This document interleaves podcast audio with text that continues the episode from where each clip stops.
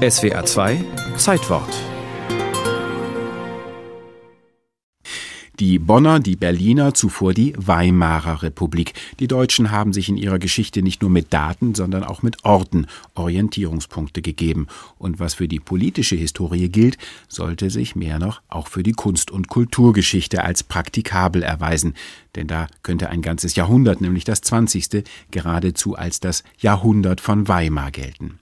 Und dieses kunstgeschichtliche Säkulum von Weimar begann am 21. März 1919 im Nationaltheater der thüringischen Klassikmetropole. An diesem Freitagmorgen wurde dort nämlich das Bauhaus feierlich eröffnet, jene Schule, die seither als Brut- und Geburtsstätte der klassischen Moderne gilt.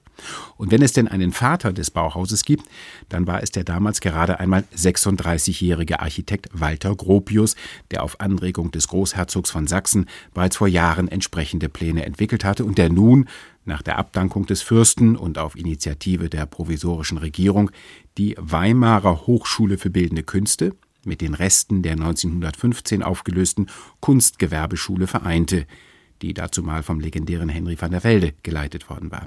Aus der Verschmelzung dieser beiden Akademien ging das Bauhaus hervor.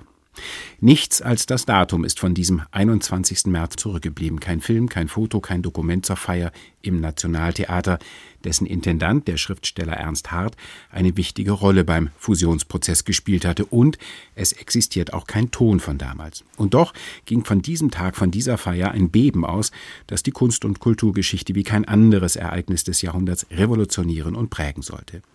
Nach dem Jugendstil, der in Frankreich als Art Deco, in England als Arts and Crafts Movement reüssierte, nach den düstern, protzigen Jahren der deutschen Gründerzeit, in der der aufkommende Kapitalismus nach einem eigenen Design gesucht und dazu die Vorräte des Feudalismus geplündert hatte, nach all dem betrat in einer politisch revolutionären Epoche der endgültigen Demokratisierung die Arbeiterklasse auch die Bühne der Kunst und forderte mit den Stimmen des Arbeitsrats für Kunst, mit den Vokalisten der Novembergruppe, also mit Bruno Taut und Ludwig Mies van der Rohe, mit Herbert Walden und eben Walter Gropius, eine Zusammenführung der Künste zum Wohle der Menschheit. Eine helle, freundliche, menschenwürdige Welt wollten sie gestalten und dazu müssen, so Gropius bereits in einem Manifest 1916, Handwerk, Industrie und Kunst Hand in Hand gehen.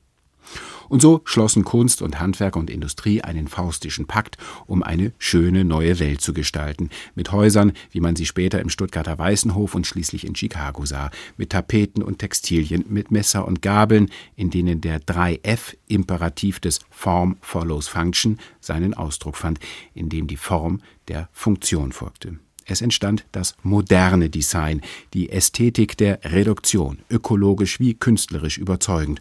Und ihre herausragenden Beispiele sind etwa die legendäre Wagenfeldleuchte, der Barcelona-Sessel Mies van der Rohes oder die weißen, kantigen Flachdachbauten eines Le Corbusier, die alle bis heute Kultstatus genießen und die von der anhaltenden Wirkungsgeschichte des Bauhauses der Moderne künden.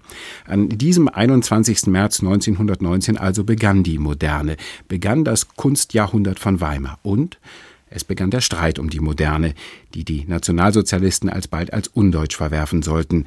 In den 50er und 60er Jahren sollte sie dann hierzulande wieder ihre Renaissance erleben, bis sie in der industriellen Massenproduktion zum Schnöden einerlei verkam, bis ihre Kargheit zu einem Hunger nach Bildern führte, der in den 80er Jahren in der Postmoderne, im Regionalismus, im Dekonstruktivismus seine vorübergehende Sättigung fand. Und diese Sättigung, Übersättigung, provozierte die Hungerkur die ästhetische Diät der zweiten Moderne, womit das Bauhaus erneut auferstand und nun wird es von den schlanken Elegantisten des digitalen Zeitalters neu entdeckt und formuliert.